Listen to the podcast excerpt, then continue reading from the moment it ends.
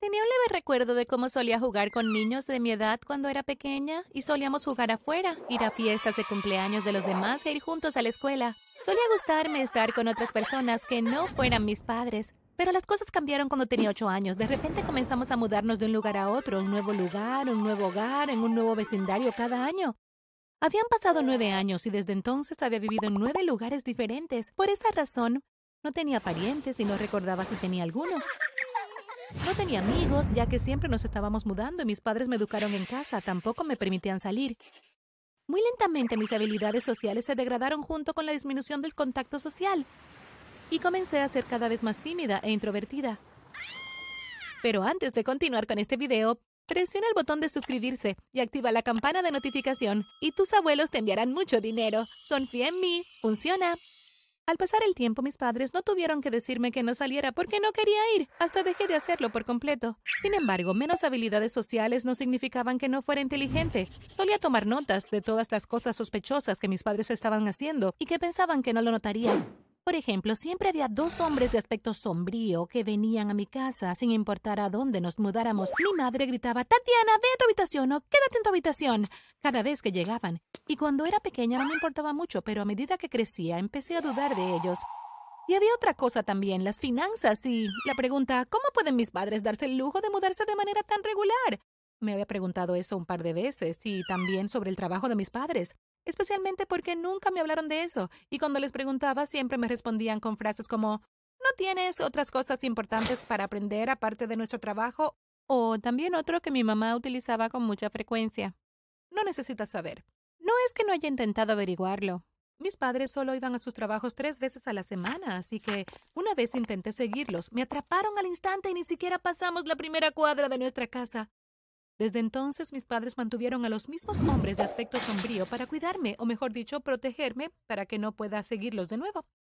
Un año, como todos los demás, era hora de que nos mudáramos, así que empacamos nuestras maletas, metimos las cosas en la camioneta y nos dirigimos hacia nuestro destino. En el camino tuve ganas de preguntar por qué teníamos que seguir haciendo eso, así que lo hice. Papá, ¿por qué tenemos que seguir moviéndonos así? dije. Es por nuestro trabajo, cariño, respondió, y luego volvió a concentrarse en conducir. ¿Qué clase de trabajo? Pregunté de nuevo cuando vi la oportunidad de saberlo. Pero entonces mi madre intervino. No molestes a tu papá mientras conduce, dijo, y me calló. Así que no hice más preguntas ni hablé en absoluto. Cuando llegamos al siguiente lugar, como ya habrás adivinado, los dos hombres estaban allí. Fue extraño, pero nos ayudaron a meter todo y arreglarnos. Después de eso, mi madre me pidió que fuera a mi habitación, como siempre. Pero mientras subía las escaleras, pude escuchar a mis padres y a los hombres hablando en la puerta. Este es un barrio agradable, nadie sospechará nada aquí, dijo uno de los hombres, y luego se fueron. Me apresuré a mi habitación, preguntándome de qué debían haber estado hablando cuando dijeron sospechar, y cerré la puerta detrás de mí. Estaba confundida y curiosa, pero mi habitación era un desastre, así que pensé que debía poner mis cosas en orden primero. Casi había terminado cuando noté algo fuera de mi ventana. Un chico lindo miraba hacia mi ventana desde la ventana de la casa vecina. Las casas estaban tan cerca que uno podía ir fácilmente a la siguiente casa desde la ventana. Me vio mirándolo, así que saludó y yo le devolví el saludo y sonreí. Realmente fue incómodo, pero él era lindo, así que tuve que hacerlo. Se acercó a la ventana, así que hice lo mismo y abrí la ventana. Hola, nueva vecina, soy Kevin, dijo. Soy Tatiana, respondí, y le indiqué que hablara más bajo para que no nos descubrieran. Después de eso comenzamos a hablar así todas las noches. Finalmente tuve un amigo con quien hablar en tantos años. A veces iba a su habitación desde la ventana y veíamos películas. Y así nos hicimos amigos en muy poco tiempo e incluso me enamoré un poco de él. Así que una noche hablé con él sobre mis preocupaciones, la mudanza y el trabajo de mis padres, y las cosas que habían estado sucediendo en mi mente. ¿Por qué no pasas por la habitación de tus padres y revisas sus cosas? Podrías obtener algunas respuestas, sugirió. Le dije que lo había pensado, pero que nunca tuve el coraje. Pero como él estaba allí para mí, ahora lo iba a hacer. Así que la noche siguiente terminé mi cena antes que mis padres y les dije que me iba a mi habitación. Pero en cambio me fui directamente a su habitación y comencé mi búsqueda.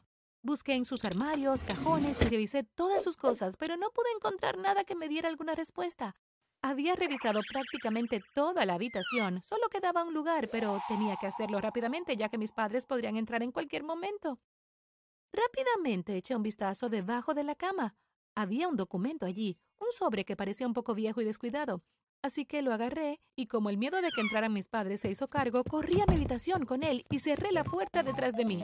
Después de darme cuenta de que tuve éxito en asaltar la habitación de mis padres y encontrar algo que finalmente me podría dar algunas respuestas, quería festejar, pero me resistí. Sin pensarlo más, abrí el sobre y miré los documentos. Esos documentos no revelaron nada sobre el trabajo de mis padres, sino algo mucho más impactante. Había un certificado de defunción allí y era el mío. Por algún motivo mis padres lo tenían escondido debajo de la cama y lo que fue más impactante fue que se emitió hace nueve años. No podía creer lo que acababa de leer y mi mente se quedó en blanco. En ese momento vi a Kevin indicándome que fuera a su habitación. Así que le abrí la ventana y entré.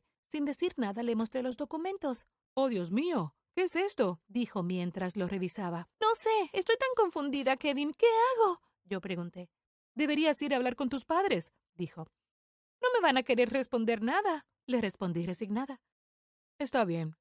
Resolvamos por nuestra cuenta, dijo y me mostró otro papel que estaba dentro del sobre que había olvidado por completo después del choque inicial.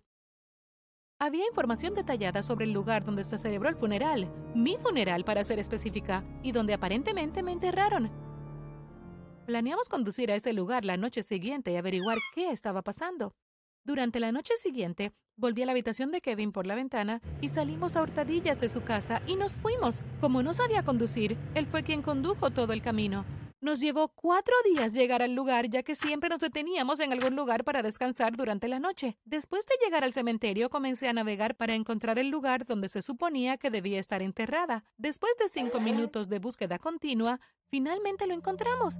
Sin embargo, no me sorprendió ver mi nombre allí como lo esperaba, pero lo inesperado fueron las flores frescas en él, como si alguien las hubiera puesto allí esa mañana. Kevin y yo nos miramos confundidos. ¿Quién podría haber puesto las flores aquí? dije aunque sabía que estaba tan confundido como yo. Tal vez tienes parientes aquí, ¿recuerdas? respondió. Pero le dije que no recordaba ningún pariente, ya que nos habíamos estado mudando durante tantos años. Así que decidimos preguntarle al jardinero cercano si tenía alguna información al respecto o si vio a alguien. Nos dijo que había una pareja de ancianos de la ciudad que había puesto las flores allí. También nos dijo que visitaban dos veces a la semana porque había muerto su nieta y la querían mucho. Sentí ganas de llorar después de escuchar lo que nos dijo y le pregunté si tenía la dirección de ellos. Revisó los registros y nos pasó la dirección donde vivían. Así que nos dirigimos hacia allí y en mi corazón sabía que eran mis abuelos, así que estaba nerviosa y emocionada. Finalmente llegamos a la dirección dada por el jardinero y llamamos a la puerta. Un hombre mayor abrió la puerta y preguntó si necesitábamos ayuda y luego salió una mujer mayor. ¿Tuviste una nieta llamada Tatiana? Le pregunté por qué no podía pensar en nada más que decir. La mujer comenzó a mirarme cuidadosamente, observando cada característica. ¿Tatiana? ¿Eres tú? dijo, y al instante me abrazó y comenzó a llorar. Estaba tan feliz de que ella se acordara de mí después de tantos años de creer que ni siquiera estaba viva, y lo mismo para mi abuelo. Ambos fueron muy amables, nos invitaron y nos trajeron bebidas y bocadillos. Después de eso comencé a contarles la razón por la que estaba allí, el certificado de defunción que había encontrado debajo de la cama en la habitación de mis padres. ¿Tienes alguna respuesta sobre esto? Pregunté y me contaron lo que había pasado hace nueve años. Me dijeron que cuando tenía ocho años mis padres me llevaron a acampar en un bosque, pero que cuando regresaron no estaba con ellos. De hecho, entraron llorando diciendo que me habían perdido mientras dormían. Les dijeron que debía haberme alejado mientras dormían, Así que hubo una gran búsqueda que incluyó a mucha gente y a la policía, pero nadie pudo encontrarme. Luego, durante la búsqueda, una persona siguió mis pasos dirigiéndose hacia el acantilado y un zapato en el borde que era mío. Debido a esto, la gente asumió que me había caído del acantilado y me declararon muerta y hubo un funeral y todo. Y luego tus padres se mudaron y quedaron sin contacto. No quiero volver a verlos. Te mantuvieron alejada de nosotros. Terminó diciéndome eso.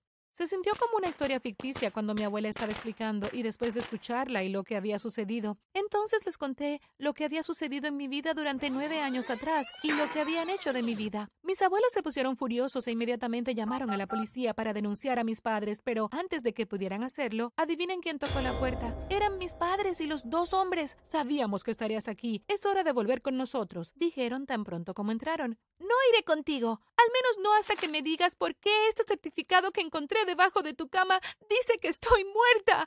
Dije y comencé a llorar. No lo esperaba. pero mis padres realmente comenzaron a decirme cuál fue la razón de sus acciones. Éramos maestros de bajos ingresos y nuestro trabajo era inútil. Necesitábamos tanto dinero para criarte y satisfacer nuestras necesidades que se nos ocurrió una forma de hacer que pareciera que estabas muerta y obtener dinero del seguro, dijo mi padre. Entonces mi madre me dijo que para encubrir eso y ejecutar con éxito el plan, tenían que hacer un pacto con algunas personas realmente malas que le daban dinero y en cambio le ayudaban a mudarse para que nadie reconociera nuestra familia y el costo de la vida.